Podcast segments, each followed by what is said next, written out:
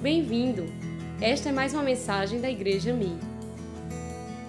Os princípios do reino de Deus são aqueles princípios imutáveis pelos quais nós precisamos viver e quando eles são praticados, eles funcionam. Você crê que os, os princípios funcionam? Eu creio e vai, eu creio que isso, esses princípios têm ajudado a mim e a você a manter a nossa vida no rumo abençoado para a glória do nome de Jesus. Vamos orar, dar uma palavra de oração.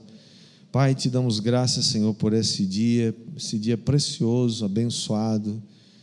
Nós te damos graças porque a tua palavra é poderosa, é fiel e verdadeira. Ela é mais penetrante do que a espada de dois gumes. Ela divide a alma e espírito até as juntas e as medulas. E ela é poderosa para discernir os pensamentos e os propósitos do nosso coração. Pedimos que teu Espírito ministre, Senhor, cada vida aqui nessa noite. Nos dê direção, saúde, alimento espiritual que vem da tua parte, que o Espírito Santo diga, comunique aquilo que ele quer dizer à igreja hoje. Repreende agora todo o espírito contrário, toda resistência espiritual seja removida agora, para que o teu espírito encontre lugar e caia como a tua palavra caia como um orvalho sobre as nossas vidas.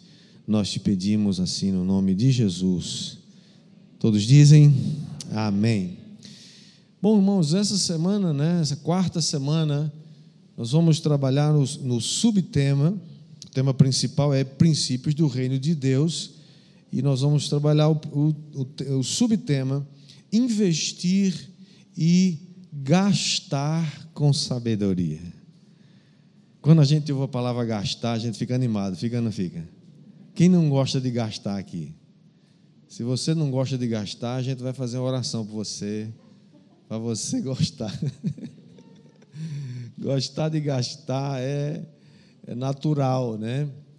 Mas a Bíblia Sagrada nos ensina a gastar com sabedoria. Quantos aqui querem aprender a gastar com sabedoria?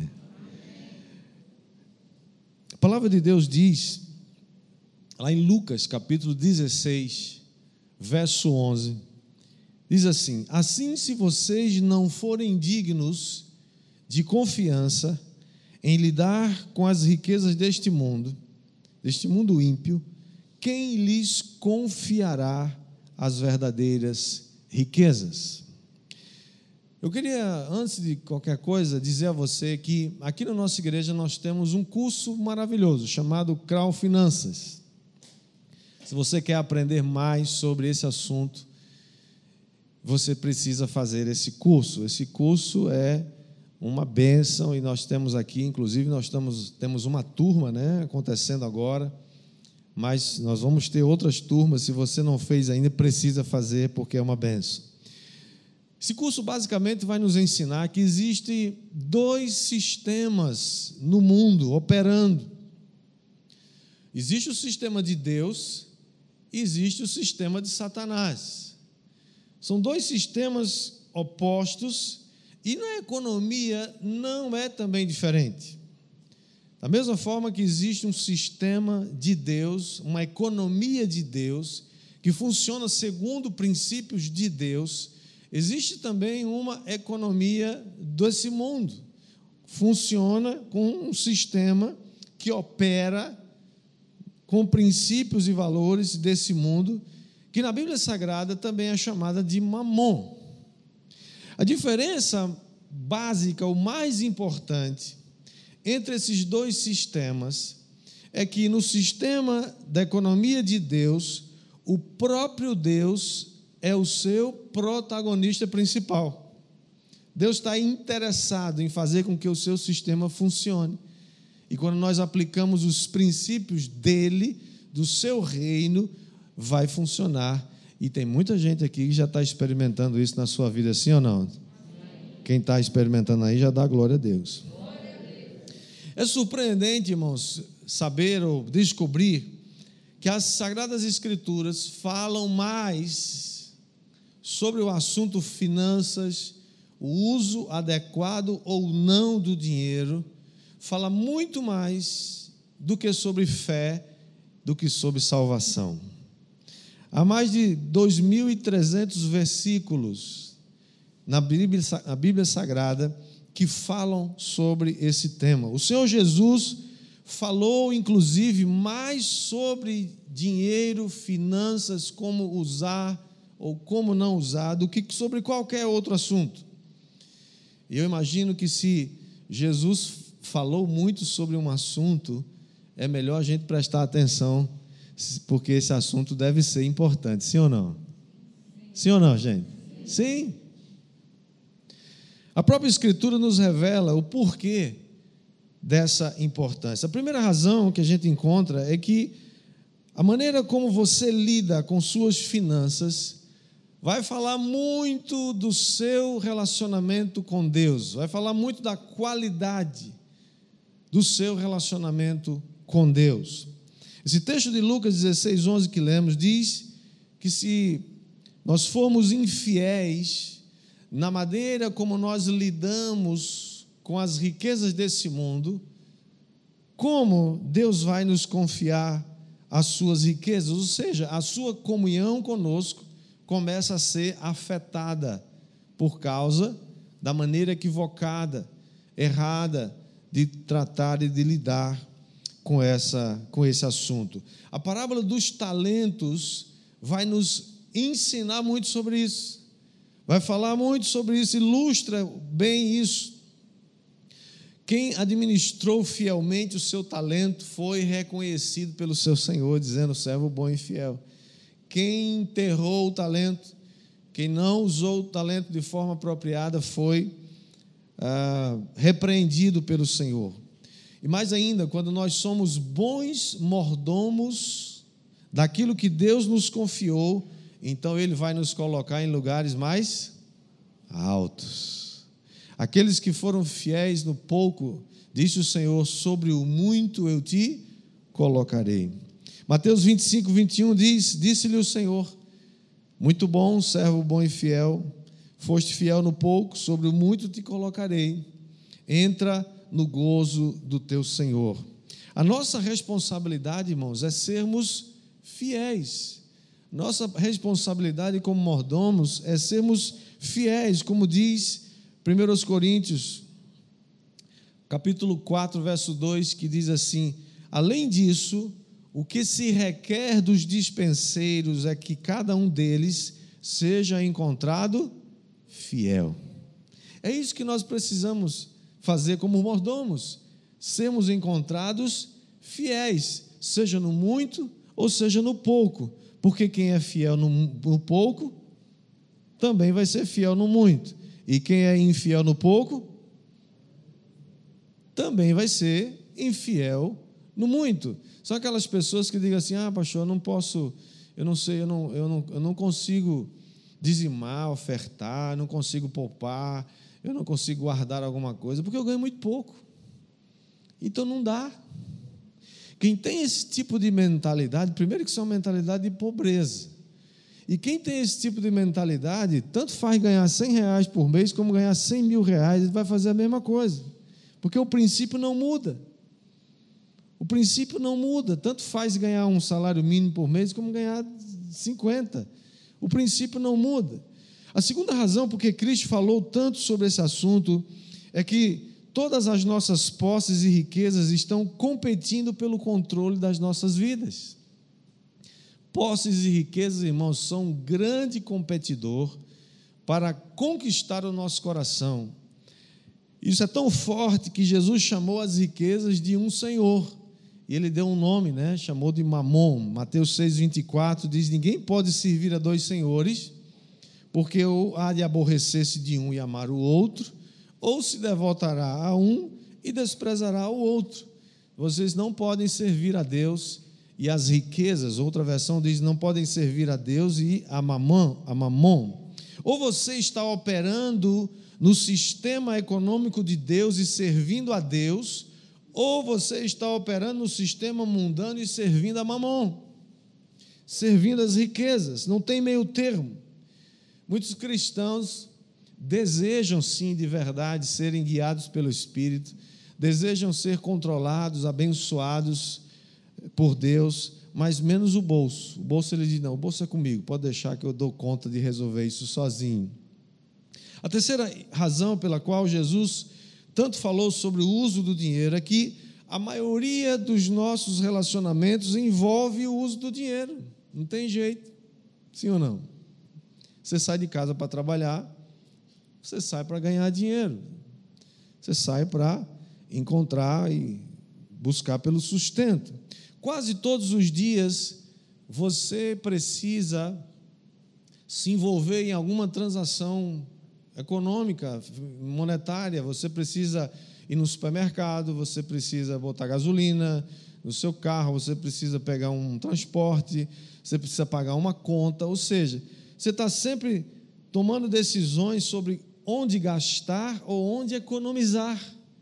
Mas sempre você tem alguma alguma finalidade, tem algum, algum, você precisa fazer alguma coisa com dinheiro, ou seja, você está sempre tendo que lidar com essa situação. A Bíblia Sagrada nos mostra, irmãos, como a economia de Deus funciona. E essa economia, como eu falei, ela funciona e ela obedece a princípios imutáveis. Eles não mudam. Nós podemos mudar mas os princípios não mudam. E ele nos deu algumas responsabilidades. A maior parte do nosso insucesso e da nossa frustração nesse assunto é porque nós ignoramos quais são as nossas responsabilidades. A gente sempre conhece a responsabilidade de Deus. Deus é provedor, Deus é dono de tudo, Ele quer suprir todas as nossas necessidades. Mas qual é a nossa parte? Qual é a nossa responsabilidade? Nós já vimos nas semanas anteriores que a primeira responsabilidade que Deus nos deu, qual foi? O trabalho. O trabalho é uma benção. O trabalho foi instituído por Deus. Deus trabalhou seis dias fazendo, fazendo a sua criação. No sétimo ele descansou. Jesus disse: Meu pai trabalha até agora e eu trabalho também. O apóstolo Paulo disse: Se você não quer trabalhar, também não coma. Ou seja, trabalho é uma bênção, trabalho é adoração, trabalho é um chamado, trabalho é sagrado. Segunda responsabilidade que Deus nos deu, qual foi? Dar. Você é um doador, nós temos que aprender a ser doadores, irmãos. Aprender a ser generosos. Quanto mais miserável uma pessoa, menos ela, ela gosta de dar. Não significa que você dá tudo que você tem, significa que você dá de acordo com os princípios da palavra de Deus. E dar, a gente viu que tem a ver com dizimar, com ofertar, com ser generoso. E o terceiro, a terceira responsabilidade que nos foi dada por Deus, vimos a semana passada que foi poupar, guardar. Mas, mas poupar, pastor, guardar, isso não é uma demonstração de falta de fé? Não, é uma demonstração de fé no futuro, de que você vai chegar lá e de que você precisa. A Bíblia nos ensinou aqui, se você não viu essa mensagem, vai lá no nosso canal do YouTube e, e acessa lá a mensagem, está gravada, parte 3, princípio do reino de Deus, poupar. Você poupa para alvos futuros, você poupa para cuidar melhor dos seus, você poupa para poder investir em algum projeto no futuro. Você poupa para ser capaz de controlar o dinheiro e não ser controlado por ele. Hoje nós estamos vendo então a terceira ou quarta responsabilidade, que é investir e gastar. Mas sabe o que acontece, irmãos? Muita gente só consegue chegar nessa última. Só conseguem conjugar esse verbo, gastar. Tem alguns que nem trabalhar querem. Querem gastar sem trabalhar, né? É aquela turma que vive atrás de emprego, não vive atrás de trabalho. Quem vive atrás de emprego não deveria ter a remuneração, né? Porque emprego é uma coisa, trabalho é outra coisa. As duas coisas podem andar juntas e devem. Portanto, investir, é, é, investir e gastar com sabedoria precisa ser aprendido. Todo gasto é um investimento em alguma coisa que você está fazendo. Todos nós somos tentados a gastar por impulso, sim ou não? Quem não já foi num shopping, chegou lá, comprou o que não devia ter comprado, porque chegou lá e viu uma promoção, ou chegou lá e alguém, né? Você entrou só para olhar e aquele vendedor, aquela vendedora que foi treinado horas, exaustivas horas, para não deixar você sair da loja sem levar uma, uma sacola daquela, né? chegou tão, com tanta gentileza para você e você acabou caindo no papo dele ou dela, né? e acabou comprando uma coisa que você não precisava. Os psicólogos sabem disso, os psicólogos do consumo sabem que as pessoas compram por impulso sabem, por exemplo, que as, as crianças são uma boa, um bom incentivo para o consumo. Eles estudam isso, né? Mas é isso que, na maioria das vezes, arrebenta seu orçamento. Você compra aquelas coisas que, sem precisar, por exemplo, existe uma, um conselho, né, que, as, que quem tem juízo, né, deve ter ouvido falar: nunca vá às compras com fome. Come primeiro. Come logo, porque a pressão diminui, a, pressão arterial abaixa, entendeu? E você fica menos ansioso e não vai cair na conversa, né? Pessoas ainda continuam confundindo diversão com compras. Pessoas se divertem comprando. Que divertimento mais caro. Vai se divertir tomando um sorvete, sei lá, vai se divertir olhando as lojas, as vitrines. Irmão, não paga nada para ver as vitrines. Então, as mulheres têm assim um treinamento, a gente vai estar tá montando um curso aqui na igreja. Como passar em 150 vitrines e não ser abocanhado por elas. É um treinamento isso. Tem mulher que diz: nunca vou me matricular num negócio desse. Deus requer de nós, amados, que nós sejamos fiéis, não apenas em 10% da nossa renda. Deus deseja e quer que a gente seja fiel em 100%. Isso inclui aquilo que você gasta. Portanto, o que você gasta, naquilo que você gasta, não diz respeito só a você, porque você é mordomo. A fidelidade é exigida nos outros 90% também. E não podemos usar isso de acordo com a nossa própria vontade ou de acordo com o sistema do mundo. Isso inclui tudo o que você vai investir e tudo aquilo que você vai gastar. Por quê? Porque nós prestaremos contas não só dos 10%, tem gente que fala assim: ah, pastor, eu sou dizimista, os outros 90% deixa comigo que eu vou gastar do meu jeito. Não, Deus não faz, a palavra de Deus não diz isso. Diz que você precisa ter cuidado precisa perguntar ao dono dos recursos. Na parábola dos talentos, quando o Senhor voltou, ele pediu contas de 100% dos talentos que ele distribuiu com os seus servos. Portanto, nós vamos aprender aqui rapidamente quatro coisas para investir ou gastar com sabedoria. Você deve saber algumas coisas, e eu queria só mencionar quatro hoje por causa do tempo. Primeira coisa é, você precisa saber que toda decisão de investir ou gastar é uma decisão espiritual que tem consequências espirituais. Todo gasto não é um simples passar troco, não é um simples troca de algo por dinheiro ou por alguma coisa. Não desperdice os recursos do seu Senhor por quê? Porque você é um mordomo. E mordomos podem ser removidos. Lembra o que diz a, palavra, a parábola lá em Lucas 16? Diz que o Senhor removeu o mordomo da sua posição, porque ele desperdiçou os bens do seu Senhor. Você é fiel quando você cuida dos bens de outra pessoa? Você é cuidadoso com os recursos da sua empresa?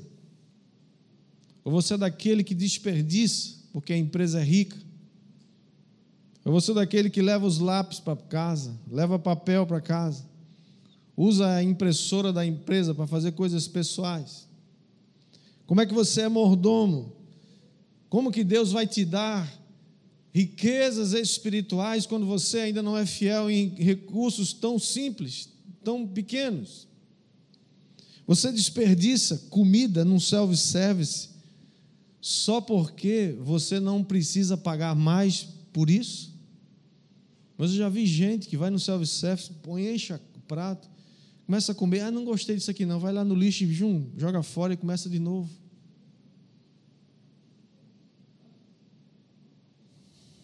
Você é um criminoso, cara.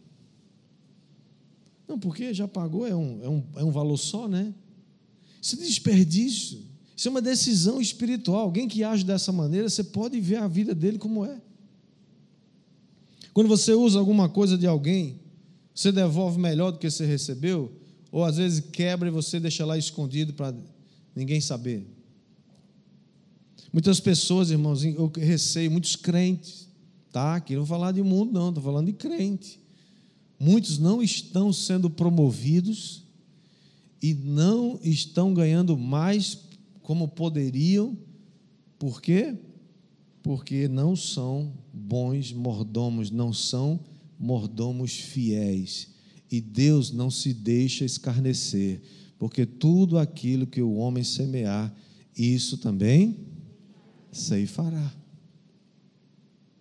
Se você quer ser um bom mordomo e fiel, quem quer ser um bom mordomo aqui? Eu quero.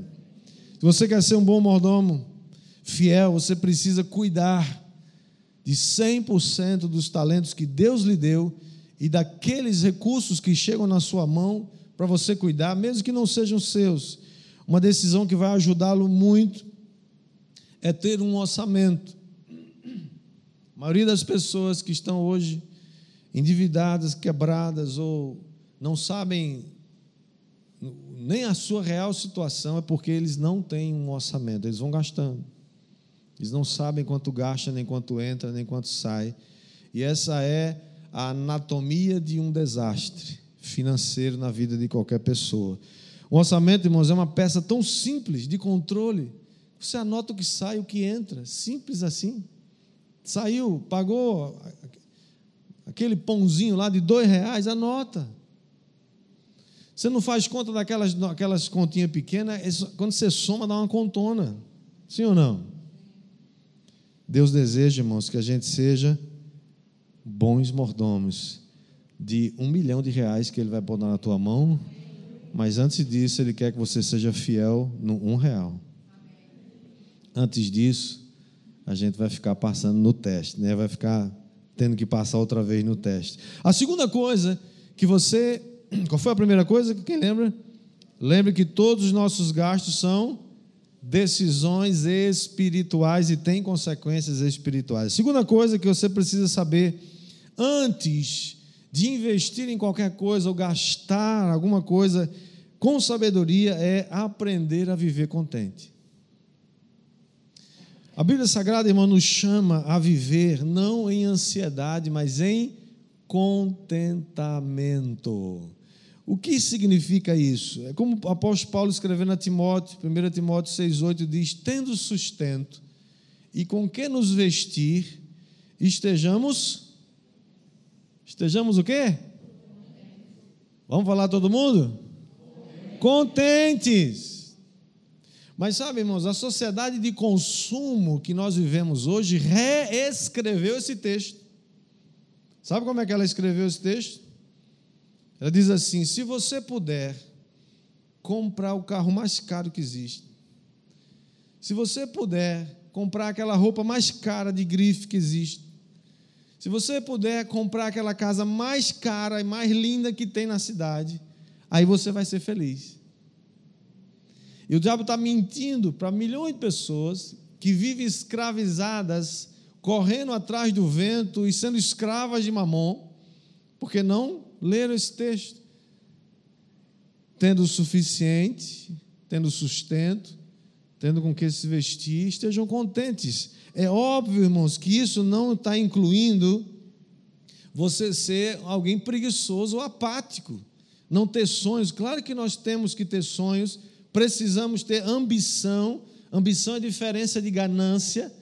Ganância é uma coisa ruim, mal, ambição é sonho.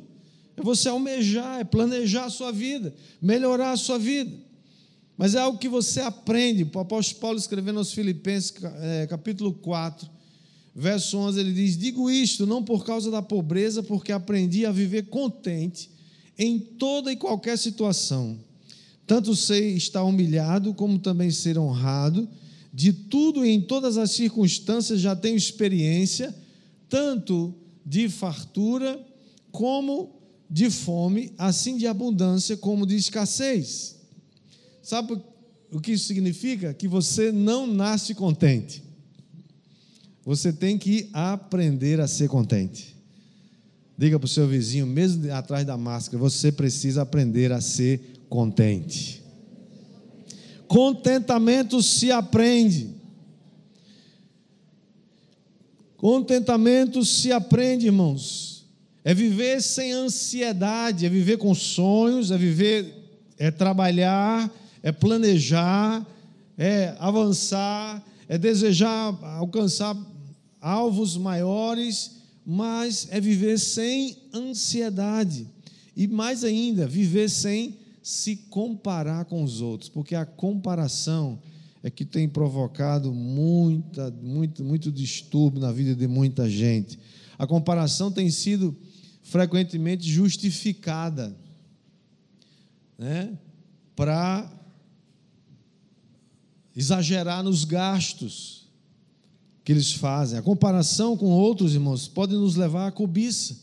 E o décimo mandamento é um mandamento que proíbe a, a cobiça. Diz lá várias coisas, não cobiça a mulher do próximo, o animal do próximo. Em outras palavras, ele está dizendo: tudo que pertence ao seu, próprio, seu próximo, não cobice. Não precisa cobiçar. Por quê? Porque só quem não tem, não sabe que, que herança tem, vive de cobiçar as coisas dos outros. Você é filho de Deus, você é uma filha de Deus. Deus te assentou em lugares celestiais em Cristo Jesus, deu todas as coisas, nos deu o seu reino, e a gente fica cobiçando as coisas dos outros. Por quê? Você não precisa cobiçar nada de ninguém. Quem está entendendo isso? Portanto, para aprender a viver, a, a gastar com sabedoria, você precisa aprender a viver contente. Alguém contente é alguém que decidiu antecipadamente ser contente. Você não depende das circunstâncias. Você não sabe se. Você não depende daquela. Eu vou ver se eu vou ser feliz por quando eu chegar lá. Mas você já decidiu hoje. Amanhã eu vou estar feliz. O que, que vai acontecer? Não sei. Mas eu vou estar, no mínimo, contente. Quem está entendendo aí? Terceiro lugar, para aprender a gastar com sabedoria, fuja das dívidas. Que é brabo, né, gente? Que é. Olha o que diz Provérbios 22, 7. O rico domina sobre o pobre, e o que toma emprestado é servo do que empresta. Outra versão diz: o que toma emprestado é escravo de quem empresta. Vivemos numa sociedade, irmãos, que financia tudo. E não é pecado, irmãos, fazer um financiamento, né? Glória a Deus. Eu já estava, o pastor já estava feito a semana passada. Eu vi que ficou tenso o ambiente. A gente começou a falar nisso, né? Já tinha gente assim, se sentindo culpado, em pecado. Não é pecado fazer um financiamento, mas sabe o que acontece? A maioria dos financiamentos que você faz não é justificável. Muitas vezes é são aqueles financiamentos para financiar o consumo por impulso. Para você, muitas vezes, ser refém do consumismo. Para comprar coisa que você não precisa, com dinheiro que você não tem, para tentar impressionar quem não gosta de você. Faz sentido isso. Quanto mais você assume responsabilidades de pagamento futuro, mais você compromete sua renda e menos liberdade você tem de gastar o seu dinheiro naquilo que você quiser escolher. É claro, irmãos, que existem algumas situações que o financiamento é justificável. Por exemplo, é razoável fazer um financiamento para comprar uma casa própria? É. Por quê? Porque esse bem se valoriza. E a tendência é ele se manter por muitos anos. Mesmo que você pague juros, e juros não é barato, é caro, no Brasil é muito caro. Mesmo agora que baixou muito, ainda é muito caro. É justificável você financiar seus estudos? Claro que é. Por quê? Porque isso vai gerar uma renda extra no futuro. E aí você pode sim financiar isso. Agora, bom, você sabe onde é que a gente mais erra? A gente financia as coisas que a gente consome. A gente toma emprestado dinheiro, paga juros sobre ele para consumir um negócio e antes de terminar, às vezes, de pagar, a coisa já acabou. Ah, mas como é que a gente consegue, pastor, comprar um carro, por exemplo, sem financiamento? Eu conheço pessoas que estão fazendo isso aí e não estão devendo nem um tostão a ninguém. O problema é que a gente precisa, eles oferecem agora, o prazer agora. Vamos consumir agora. Você paga depois. Não é pecado fazer isso, irmão, mas você fica dependendo, você fica pagando uma, uma, uma parcela enorme de juros, e os bancos, é claro que aplaudem isso, adoram isso.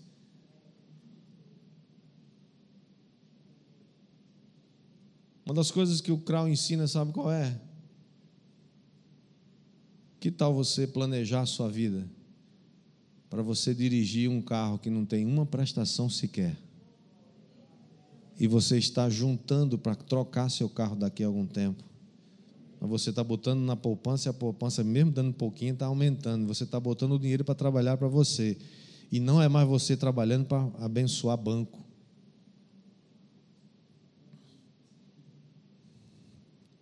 Dá um sorrisinho aí para mim, vai. Você voltou a ficar tenso outra vez, eu estou vendo, eu estou vendo. Dá um sorriso aí, vai, vai, dá um sorriso. Para terminar. Por conta disso, irmãos, muitas pessoas estão endividadas, não sabem como sair dessas dívidas. Você quer saber como sair de dívidas? Vai fazer o CRAU, que o CRAU vai ensinar a vocês. Em quarto e último lugar, antes de você investir ou de gastar, para você aprender a gastar com sabedoria, peça conselhos. Sabe, queridos, muitas pessoas estão hoje né, sofrendo o estresse das dívidas, do, do, das, das, decisões erradas que eles tomaram, né, porque não buscaram conselho de alguém que tem entendimento, que tem sabedoria nessa área. Provérbios 15, 22 diz: Onde não há conselho, fracassam os projetos, mas com muitos conselheiros há bom êxito. O primeiro conselho que todos nós precisamos tomar antes de qualquer decisão é saber o que a palavra de Deus diz sobre aquele assunto. Porque se a Bíblia diz algo especificamente sobre aquilo, a gente não vai pedir mais conselho a ninguém, sim ou não? A Bíblia diz, irmãos, não vos ponhais em julgo desigual com os incrédulos. Aí chega a abençoada, o abençoado, namorando uma pessoa que não é de Deus, não, não, não, tem um, não crê nas mesmas coisas que ela crê ou que ele crê, não tem a mesma fé. E ainda vem perguntar: será que é de Deus esse negócio? Falei, vai ler a Bíblia. Você fica tentando a Deus uma coisa que a Bíblia já está falando. Se ela é clara, né? As Escrituras, irmãos, são o primeiro filtro que nós precisamos sobre qualquer decisão, inclusive as decisões financeiras. Por quê? Porque a palavra de Deus é tremenda. Salmo 119, 20, 98 diz assim: O teu mandamento me torna mais sábio do que os meus inimigos, porque eu o tenho sempre comigo. Compreendo mais do que todos os meus mestres, porque medito nos teus testemunhos.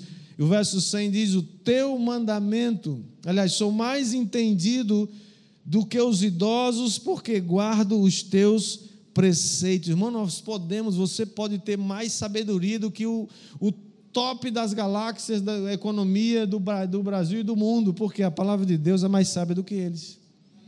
Diga amém, receba aí. Por isso, que é melhor obedecer às Escrituras do que seguir a nossa vontade ou a opinião dos outros. Se a Escritura fala, está falado. A Bíblia diz: não fique por fiador de ninguém.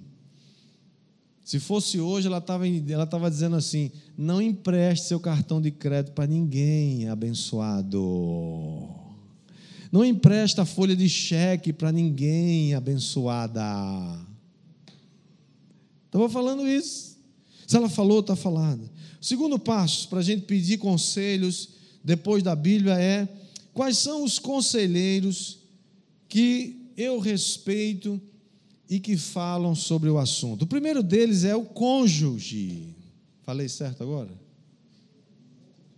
Nunca acertei essa palavra, primeira vez que eu acertei. Cônjuge. É um negócio meio esquisito, né? Eu prefiro cônjuge. Mas cônjuge é verbo conjugar, é outra coisa. As mulheres, irmãos, ainda né, que elas não sejam eventualmente expertas em conhecimento de economia, ainda que não sejam, muitas são. Calma, mulheres, calma. Elas são dotadas de uma natureza sensível e intuitiva, que geralmente é muito precisa para desespero de nós homens. Eu sei que isso não é engraçado, eu nem, eu nem esperava que você risse com isso, mas é forte, né? Pilatos que o diga, né? Não ouviu a mulher.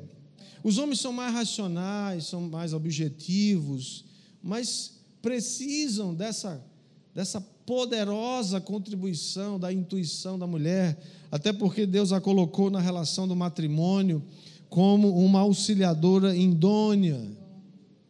Portanto, não é sábio, meu amado, tomar decisões financeiras importantes sem levar em conta o que sua mulher diz. Hello? Ninguém se entrega aí, por favor. Quantas vezes você já fez isso, homem? Para depois ter que ouvir aquela famosa frase: Eu lhe avisei. Porque num casamento, irmão, não existe mais o meu dinheiro, nem o teu dinheiro, é o nosso. É o dinheiro da família. Agora, a gente sabe que pode haver muitas desavenças nessa, nesse moído aí, né? Nessa área. Por quê? Porque um dos cônjuges insiste em gastar mais do que tem e insiste em gastar sem acordo sem consentimento do outro e pior, alguns gastos escondidos.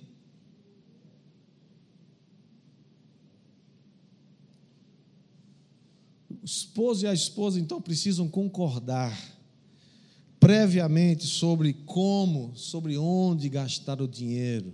Não é porque você ganha mais do que ele ou ganha mais do que ela que você tem mais direito de escolher onde é que você vai gastar o dinheiro. O dinheiro agora não é seu. O dinheiro é do casal. Você casou, beleza, agora está casado. Está casada. Vai aprender. Ah, tá, o negócio está complicado, pastor. Ele gasta tudo, então vai fazer o crau com ele. Vai ensinar esse abençoado a não gastar mais do que arrecada, mais do que tem. Vai, vai ouvir os princípios.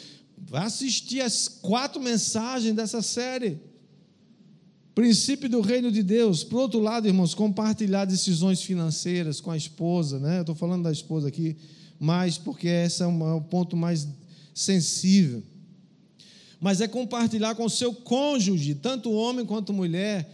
O fato de você partilhar, compartilhar, entrar em acordo, você valoriza a sua mulher, valoriza seu marido. A o respeito que você tem por ela, o amor que você tem por ela, é demonstrado quando você ouve, quer ouvir a sua é, opinião. Outro conselheiro, além do cônjuge, que nós precisamos ouvir antes de gastar, são os pais. Os pais têm a vantagem, têm a seu favor os anos de experiência, que eles têm muito mais do que nós, porque eles nos conhecem muito bem, porque também Ele quer o melhor para nós. Às vezes a gente está fazendo decisões emocionais. A gente fica perguntando a pessoas e, torcendo para elas dizerem o que a gente quer ouvir. Mas os pais são, são pessoas que, que amam a gente, que muito provavelmente vai dizer a verdade, mesmo que a gente não queira ouvir. Por último, outro conselho importante que nós precisamos ouvir antes de gastar, antes de fazer decisões, são os mentores. Quem são os mentores?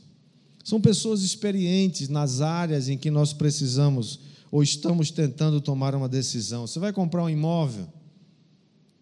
Consulta um corretor de imóvel qualificado. Tem aqui um aqui, ó. Filipão aqui abençoado, ó. Opa, tá ali, Adinaldo tá ali. Quem mais aqui? Quem mais? Luana, quem mais? Flávia, tem um monte aqui para você escolher. Vai perguntar. Pergunta, escuta, onde é que, como é que é? Fala para mim. Como é que está o mercado, localização, essas coisas. Você vai comprar um carro, procura um mecânico. Cadê, cadê Gesso? Cadê Gesso? Aqui, ó. Ó o mecânico aqui abençoado, ó. Leva lá o carro para ele olhar. Ó, dá uma olhada aí, vê se tem alguma tem algum negócio furado aí, né? Ou compra de uma empresa idônea, uma empresa séria. Por que os conselheiros são importantes, irmãos? Porque nós somos limitados. Nossa experiência é limitada, né? Nosso conhecimento é limitado. E a assessoria dessas pessoas vão nos ajudar muito a não errar e fazer uma boa decisão. Quero encorajá-lo também a incluir seu pastor nessa, nesse rol de conselheiros aí, especialmente quando você precisar tomar uma decisão muito importante. Ouça, ouça seu pastor e sua pastora também, né? E a última coisa que eu quero dizer a respeito desse ponto é que em todo esse processo, irmãos, o que nós queremos, estamos buscando é a direção do Senhor. Não queremos fazer nada da nossa cabeça. Quantas burradas a gente já deu? Quantas atitudes, né, escolhas erradas a gente já fez? Isaías diz que o Senhor é o maravilhoso conselheiro. Somente Ele conhece o futuro e somente Ele conhece as consequências do futuro que a gente não sabe. Em toda a Bíblia Sagrada, nós estamos sendo advertidos em esperar no Senhor. Portanto, um conselho para você, última, último conselho é: todas as vezes que você se sentir pressionado a tomar uma decisão, todas as vezes que você tiver a sensação de alguma confusão no ar, você não está em paz quanto a uma decisão, pare Pare. Vá para um lugar seguro, tranquilo. Um lugar onde você, onde, onde se você permita Deus falar com você com clareza, sem muitas vozes. Todas as vezes que a gente é pressionado a decidir coisas importantes, né? Não estou falando que você tem que socorrer alguém de repente e você vai pensar se vai socorrer, não, tem que socorrer, não vai pensar muito. Estou falando de decisões importantes. Né? Vai ouvir a voz de Deus, o Senhor tem uma palavra para você. Ele é o maravilhoso conselheiro. Ele vai nos aconselhar. Ele tem mais interesse em que a gente dê certo do que a gente mesmo. Portanto, aprender a gastar bem, a gastar com sabedoria, a investir. E aqui, irmãos, isso não se aplica somente às finanças. Isso aqui se aplica aos recursos que você tem, aos talentos, aos dons que Deus te deu. Isso se aplica também ao tempo. Isso se aplica aos, às coisas que têm valor, que Deus colocou na sua mão e que o Senhor deseja que você seja bem sucedido no uso desses recursos porque são dele e ele os colocou nas nossas mãos para a glória dele. Que assim seja na sua vida, assim seja na, na sua casa, assim seja em tudo que você põe a mão, seja bem sucedido. E você nunca mais seja, seja é, alcançado, seja sequestrado pelo espírito do consumismo desse mundo, de tomar decisões erradas, de gastar por impulso, de não ter um orçamento, de não pensar e saber que as decisões, as nossas decisões financeiras são decisões espirituais, que geram consequências espirituais, e que Deus, que é o provedor, que é o dono de tudo, tem prazer em fazer com que isso se multiplique na nossa mão.